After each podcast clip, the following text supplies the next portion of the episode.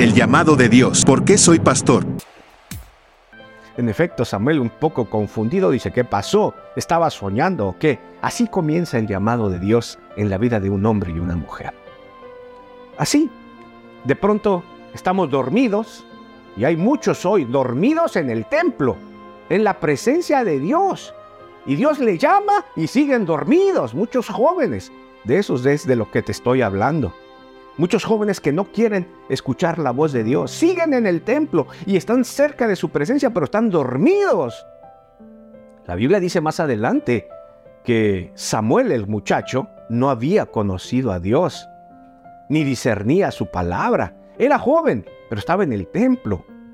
Probablemente Elí no le enseñó, es la falla de nosotros los pastores, no guiarlos a nuestros jóvenes hacia eso, dejarlos que hagan lo que quieran.